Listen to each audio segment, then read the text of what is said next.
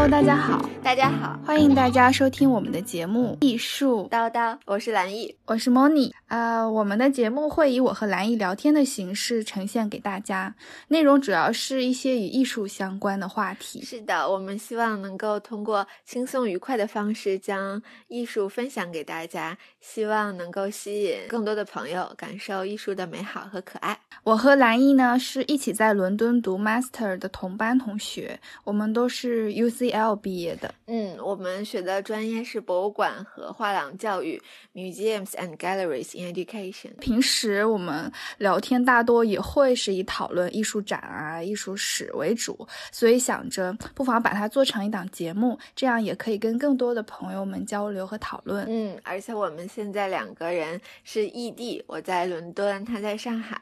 所以我们也希望能够通过录制节目维持我们两个的姐妹情，而且节目的内容会挑一些相对有趣的来讲，比如说我们会聊到国内外的一些艺术展啊，或者是有哪些好看的艺术类的影片、书籍，也会分享更多关于参观美术馆的小 tips。是的，希望大家能够喜欢。那咱们俩现在就开始唠吧。那你那你觉得你为什么喜欢艺术呢？我觉得艺术它是很有现场感的，就你没办法说坐在家里，或者说通过看书，然后你就能感受到那种艺术的氛围和张力。但是当你走进美术馆的那一刻，你就觉得，嗯，我是属于这儿的。然后再一个是我我可能比较喜欢艺术，是因为我觉得艺术。呃，能够拯救苦难吧？就是你肯定每个人都有 melt down 的时候，就是你精神崩溃啊，然后没有人可以诉说。但是当你去看艺术史或者看一个艺术家的作品的时候，你发现背后的故事，就是他也跟他也经历过这种程度的痛苦的时候，你就觉得其实你并不是在世界上这么孤独，就是比惨。当然也有会让你身心愉悦的那些。你说比惨，我想到我之前在 Tate Modern 看展的时候，就呃出来以后不是有那种 feedback 嘛，写那种小小留言，就贴在那个板子上，说你对这个展有什么看法，什么观后感嘛。然后其中一个女的就写了，说我发现我老公和保姆出轨了。但是，嗯但，I found my husband cheating on me with the babysitters。但是我今天看这说 the art，呃，cured me，就艺术治愈了我这种被出轨的经历。但他回去还是要面对现实生活呀。但是至少他在看展的那一刻吧，他还可能比较 relief 一点，就是松了口气，觉得有东西拯救了他。就可能是艺术比较打动我的地方，给了一个出口。那你在伦伦敦的时候和欧洲的时候都看了哪些难忘的展？我们选一个最难忘的聊一聊吧。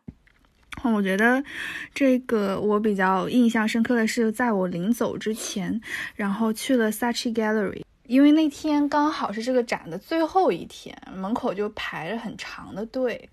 然后我就想，我知道我这种人就凑热闹心理。我说为什么排队？我也要去排队。甚至在我排队的时候，我也是，我就是看着。我就是看到那种餐厅门口排队，我就觉得这个餐厅一定很好吃，对，就那种感觉。然后甚至我根本不知道那是什么展。然后等我到买票的时候，我就问了那个售票的那个人，我说：“请问这是什么展呀？” 然后他说：“这是一个类似 disco 啊、party 啊这种的一个展。”我说：“那好啊。”然后我就进去了。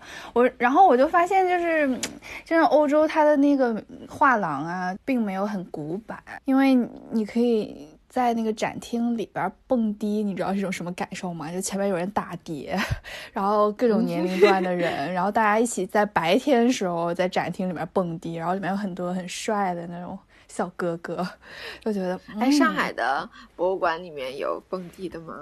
那是不可能的，因为反正至少我没有没有遇见过。就蹦迪是蹦迪的，但是美术馆是美术馆。我觉得现在就是博物馆为了 engage 年轻人，就是基本上把博物馆变成了迪厅。就 Tate 每个月的 Friday Late 就是会请 DJ 来打碟。我我觉得这是一个趋势，就是但是我知道好像浩美术馆在一九年的跨年跨年夜的时候，他们就真的会请来 DJ，但是不仅不仅仅是搞一个 party，就还有一些其他活动，嗯，就这个应该算国内做的比较先进的，就是能接受新思想、新潮流的这种。嗯，木美术馆他们那个隆福寺新馆下面有一个，就是地下地下音乐 pub 那种，也是会办活动，我觉得也蛮好的。嗯，但是我那天看的 Saatchi Gallery 的展，它其实不仅仅是啊为了蹦迪而蹦迪，它确实有这种 disco 文化，就你可以看到也有比较学术性的一面，说五十年代、六十年、七十年代欧洲、美国啊这种他们蹦迪都是什么样的风潮，就是挺好的。然后还有很很大的展厅，好几个，楼上楼下都有，你想去哪个蹦就去哪个蹦，特别好。嗯嗯。我还挺幸运，因为那天是最后一天那个展，然后就是会放一些 poster，说当年，比如说一九六八年的时候，然后需要要举办一个 party，那个海报是什么样的，挺好玩的。还有一些录像啊、计时啊这种，主要是真的把 DJ 请到现场了。这个就让我想到了 Barbican Center 在去年年末有一个展览叫 Into the Night，它主要是讲的是一八八零年到一九六零年代世界很多艺术中心城市中的歌舞厅和夜总会 cabarets and clubs。它整个的策展思路是呃根据时间和城市的这个轨迹来的，因为夜总会。歌舞厅啊，这些场所本来就是艺术家、设计师这些搞艺术的人经常聚集的场所，就好像巴黎的咖啡厅对于法国的哲学家来说一样，就是有一个书就叫《存在主义的咖啡厅》嘛。这些艺术创作者就会在呃夜总会啊这样的地方分享灵感，然后进行辩论，甚至说探索新的艺术表现形式。很多设计师也参与。了，呃，这些 cabaret 的改造和装修设计，嗯，我觉得有一个特别有意思的地方，就是，它有两个展厅还原了当时，呃，几个比较有名的夜总会的这个真实的场景，包括，呃，一九二零年代法国东北部的一个城市的俱乐部。而且他会在这个场地里面，在每周四举办现场的爵士乐表演。还有一个特别漂亮的是维也纳蝙蝠歌舞厅，他会把它晚上的时候就变成了一个酒吧。这个歌舞厅是 Joseph Hoffman 设计的，它的整个的风格特别特别像北京有一个酒吧叫 Montanista，我们两个还去过，对吧？反正这也是一个很有意思的，整个视野非常宽广。它还不仅包括欧洲的城市，还包括墨西哥城、南美的城市、非洲的城市、尼尼日利亚等等，很有意思。那 Saatchi Gallery 确实挺好的，我只去过一次，我是当时 VR 的展，We Live in an Ocean Away。啊，我知道那个。在我还能买学生票的时候，这个我是我看过最好的一个 VR 的作品，它就真的特别沉浸式的，而且它整个的那个 VR 的设备，就是从手指头一直到眼镜到耳机。呃，到一还有一个背包，就让我真的觉得进入那个情况。大概是一个 十五分钟的作品，它能感受到你的呼吸，就是把你呼出来的东西可视化了。后来你就来到了一片大森林，就就整个感觉非常的沉浸式。除了伦敦比较难忘的展，就是你回国嘛，年底的时候，对吧？嗯，然后我和兰一起去了北京，看了安妮·什卡普尔的展。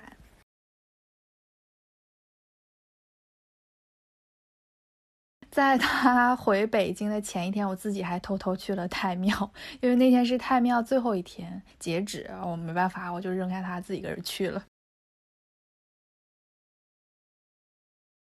对啊，第二天跟他一起去了中央美术学院，哎呀，那个太庙里的还真的挺好看的，不是特别多。嗯，就是大部分是它的雕塑，对装置艺术的。当你推开太庙的门进去的时候，因为太庙本身这个建筑就已经让你觉得很宽广，然后很神圣那种，然后再加上它很多是镜像装置。所以你就是觉得，到底是太庙映衬了 Anish Kapoor 的作品，还是说 Anish Kapoor 作品让太庙看起来更妙了？就所以我觉得，反而因为在太庙这个特殊的地点举办，你会觉得你会爱上太庙这个地方，你会为自己的就是国民族国家文化自豪。当然，他那些作品挺有意义的，就是之前我觉得 Hayward Gallery 肯定也有过他的作品啊，对对对，我我看见过。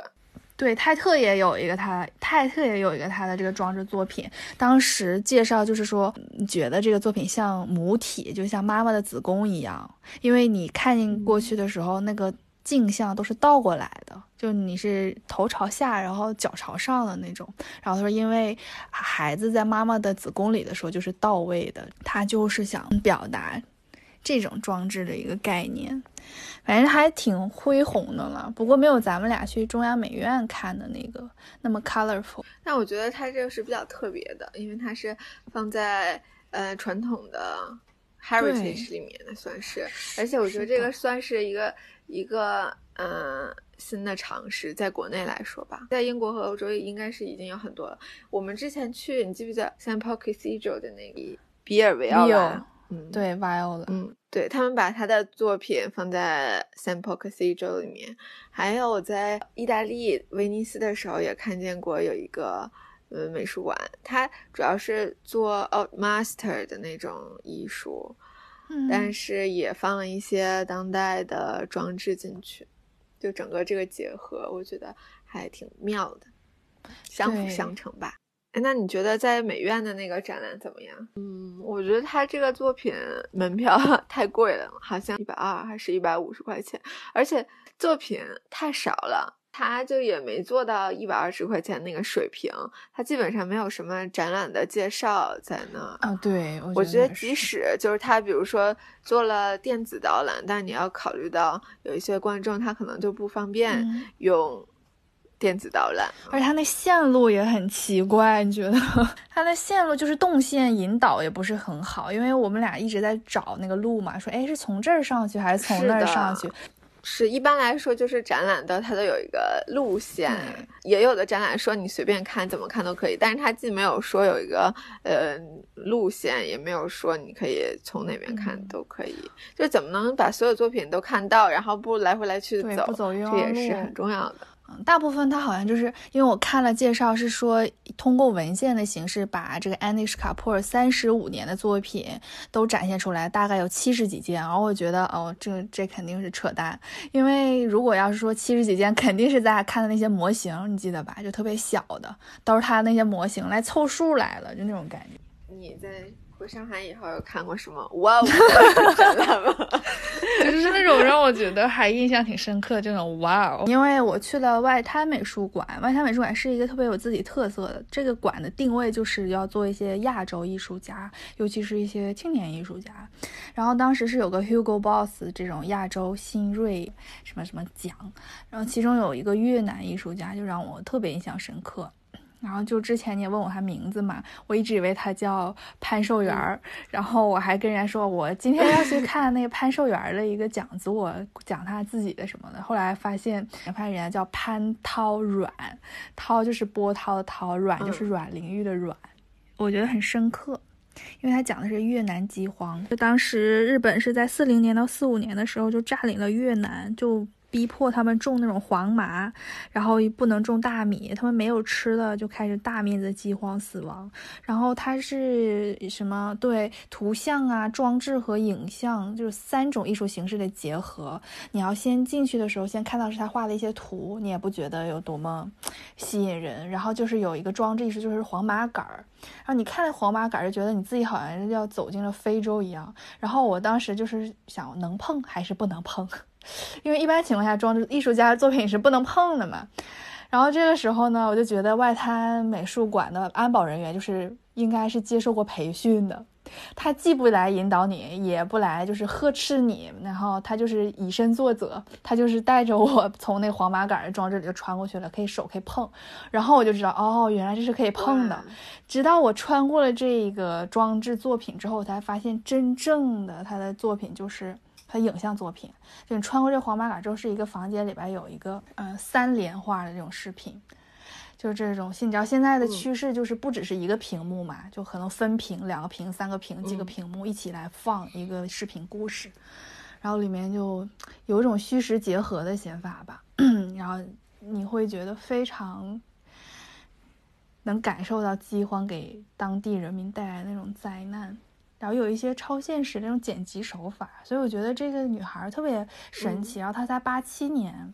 真的挺符合这个哇，亚洲新锐。看这个名字，我以为她是个老人，对吧？对吧？其实很厉害，尤其这个 Hugo Boss 这个奖也是，嗯，挺有意义的。就这个品牌，它特别重视艺术，它很早的时候就已经跟古根海姆美术馆做合作，就设立这种 Hugo Boss 大奖。其实这 Hugo Boss 已经赞助了很多很多人，艾里亚松也是 Hugo Boss 赞助过，还有 Jeff Koons。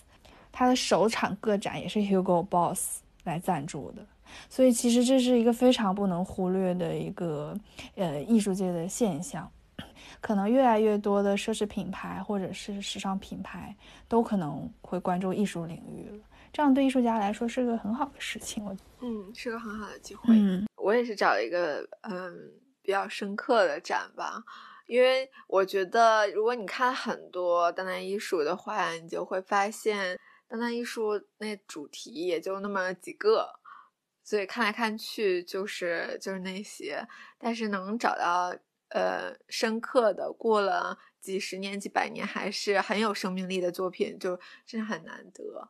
我去年看过让我觉得最震撼的作品吧，就是弗朗西斯培根在蓬皮杜的这个展览哦，是我最喜欢的艺术家。我在 Tate Britain 看过他很小的几幅吧，就也是一个那种三连画，都没在没注意，因为你这样的话，你这么看这种馆藏，就是他有很多有名的艺术家都放在一起的，就是很难 stand out。对。但是这次就是做了一个非常大的展，他这个展览是弗朗西斯培根他在巴黎上一个大展是在一九七一年的时候在巴黎大皇宫的一个展览，这个就是属于继那次以后最大的一个展览。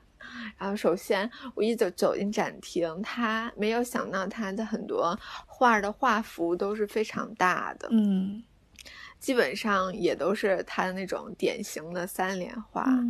的这种形式吧，再就是它的画面就很扭曲，对，因为它的特点就是这个非常恐怖，又挣扎又无助的那个感觉，就很能嗯直击人心吧。它很重要的一个特点，这个展览是它的策展是按照呃文学对培根他艺术创作的影响的这个这个思路策策的展。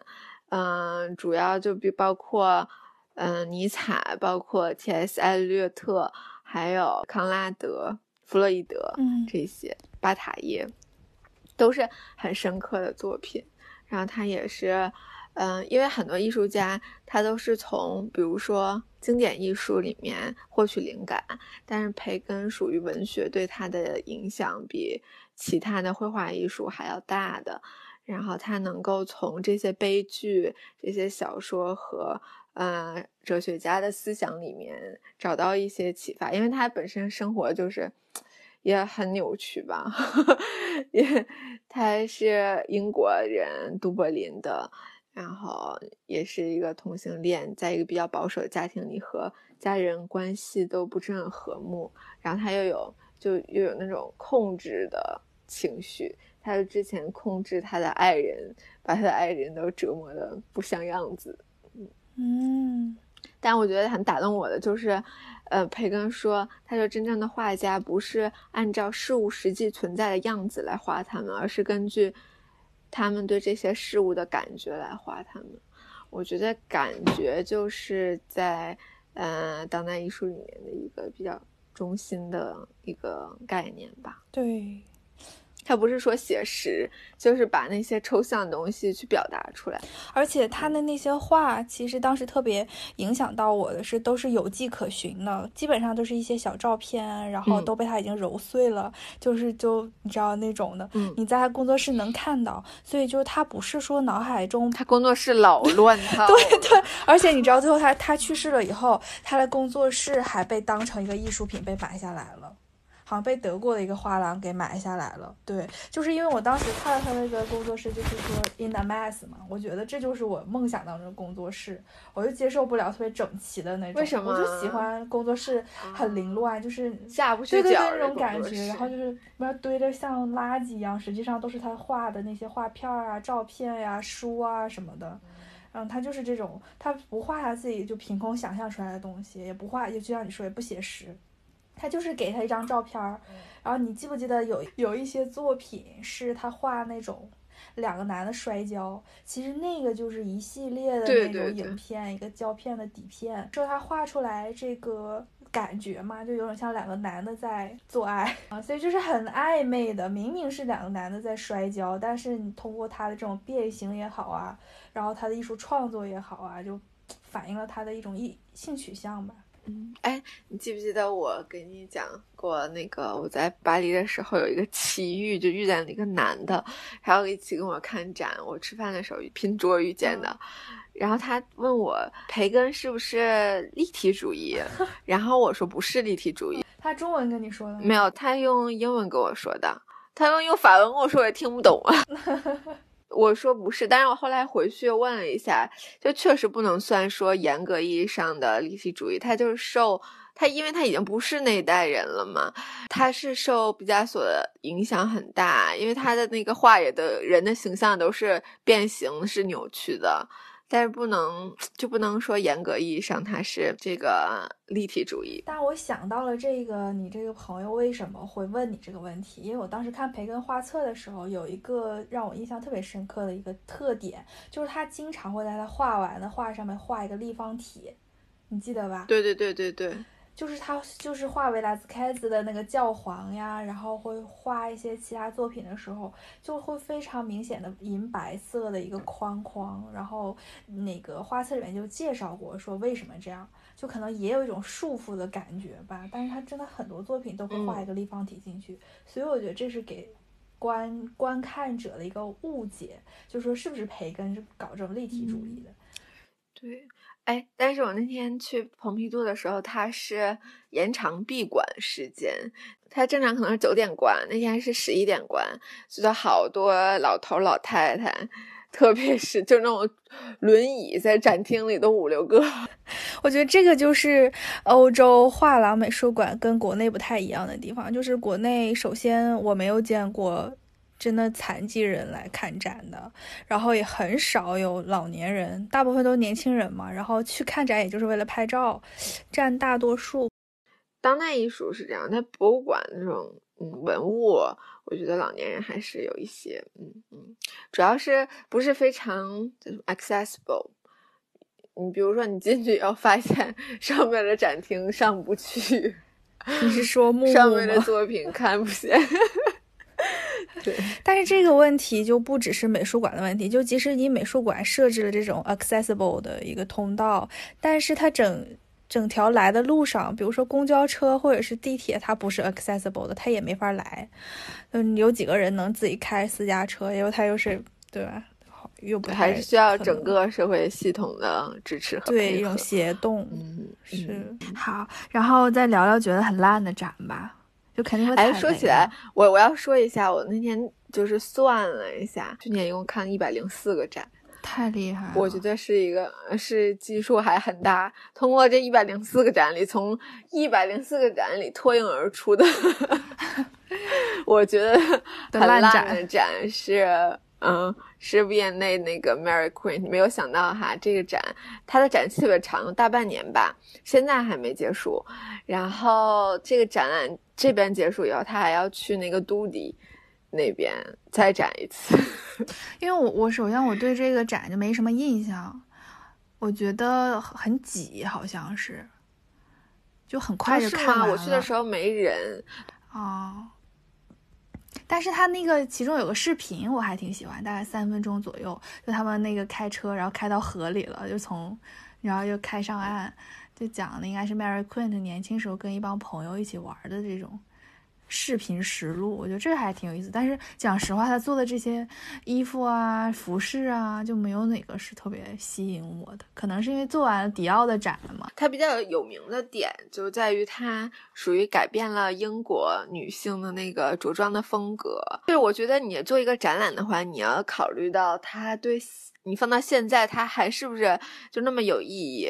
就如果你放在现在，它。有点显得有点土，或者是没有那个美感了。以后我觉得它这个意义就不大。还有一个让我印象很深刻的点是，我之前在 Twitter 上看到，也是一个博物馆这个 sector 里面的工作人员就说，嗯，博物馆应该要警惕用 most，然后 big，就是这种特别极致的词。对，他说这个是，呃，Mary Queen 是家喻户晓的一个设计师，但其实并不是很多人都知道他。嗯，而且如果他是在，可能英国人知道多多，肯定不至于家喻户晓。哎，那你现在已经是二零二零年二月份，马上结束了，有什么看展的计划吗？因为现在国内属于疫情期，也都不太开，可能马上就要开，三月份应该就会就会博物馆都开门了。上海的话可能会有几家美术馆，我还比较推荐的，就是上海外滩美术馆，还有 PSA，然后还有西岸的滨江沿岸的一些馆都不错。是的，我上海的当代艺术确实是在国内首屈一指。对的。哎，那我今年的计划其实是多看画廊，就我之前都是去大美术馆看大展览，然后对画廊的。关注比较少吧，因为画廊它没有常设展览。我去过两次，高古轩都关门了，然后就很失 望，没有查好。对对，提前攻略。还有一个应该是 Maria Goodman 那个 gallery，还有一个很好的展览。然后去的时候也是因为圣诞吧，关门了。他也没有在官网说，也没有在故宫。我想起来了，就在 Instagram。那天你还给我发微信了，对对对，你还说好不容易出个门儿。Mayfair 那个地方还是一个呃画廊的聚集地吧？Mayfair，我到现在也没去过那什么 Asia and Worth 那个啊，那个那个去了蛮好的。我是我也是 House Worth，上周才第一次去 House and Worth，好吗？好，很好。我手边还有他上次拿回来的这个册子，嗯，今天这个展是德国的艺术家，他就是做那个机舱，说 在画廊里面，然后他就说每个人都需要一扇窗，嗯，这是他最有名的一个作品，Everyone need a window，真好，大吗？那个机舱不大呀，它它没有说壳，它是墙上面安着一些窗，然后那些窗。就是像飞机上的窗一样，嗯，有的是打开的，有是半打开的，有是关上的。然后中间两扇墙中间夹着一些座位。我还问那个人，而且那个座位做的很细节，很到位。上面还有就是比如说一些杂志啊，这些飞行伴侣座座椅的那个兜里的杂志。对对对对对。还有安全带啊，就是很真。我还问 gallery 的工作人员，我说可以坐吗？他说不可以。果然，这就是为什么觉得画廊不是很 friendly 的是什么呢？就是你去了之后，感觉如果你是不是买画，不是以藏家的身份去，你很有可能被滴歪流，然后就不太会被受到热情的接待之类。对对对对。然后你记不记得咱俩之前去那个李森也是？就是人家前台都不想理咱俩，然后因为咱俩进去就只是对是什么拍拍照啊 什么的，然后你觉得也不能买这个，但你去美术馆或者公立的博物馆，你不会有这种心理负担，你就觉得我是嗯，只要我老娘买票了就可以看，这种感觉，就你是这个美术馆的主人。对对对，因为大部分画廊的展览是免费的嘛。对呀，对。哎呀。我也可能会对春天来的时候去看一看上海的一些画廊。嗯，我们可能会在下期节目跟大家分享如何去检索展览信息。但是人家说你们怎么知道什么时候、什么地点有什么展呢？我们下期节目给大家揭晓。我们还要讲一下，就是未来对整个节目的规划的具体内容预告。对，嗯，可能会给大家分享一些比较好看的艺术的纪录片、艺术的电影，还有呢，特别是疫情期间，我觉得。嗯，有去不了美术馆啊？对，嗯，就可以通过纪录片了解艺术家，了解他们的创作思路。对，还有一些好看的艺术类的书籍。我们还想花时间聊一下去年看的威尼斯双年展，虽然已经过了大半年了，但是因为今年没有双年展，它是双年展，对，所以 我们今年还可以聊一年。对，尤其是那个威尼斯遇上了大水，就是洪大水，遇到了洪水以后，就还是很可惜。不过幸好在遇到洪水之前，我们还是去看了这个双年展。真的有很多很多可聊，因为双年展太大了。然后我们准备单独对拿一期节目来讲这个威尼斯双年展。最近给大家做一个我的男神的宣传，就是局部第三季一直在开播，讲到第六期左右了。呃，是真的陈丹青到意大利去拍的，会讲意大利的湿壁画。所以我觉得可能讲完意大利威尼斯双年展之后，我们也可以聊一聊关于这个意大利湿壁画的一些。意识类的小话题。我今年的旅行计划最重要的一站就是去意大利。我也是。二零二零年我最最大的展览计划是去蓬皮杜看马蒂斯的歌。天呐，好羡慕！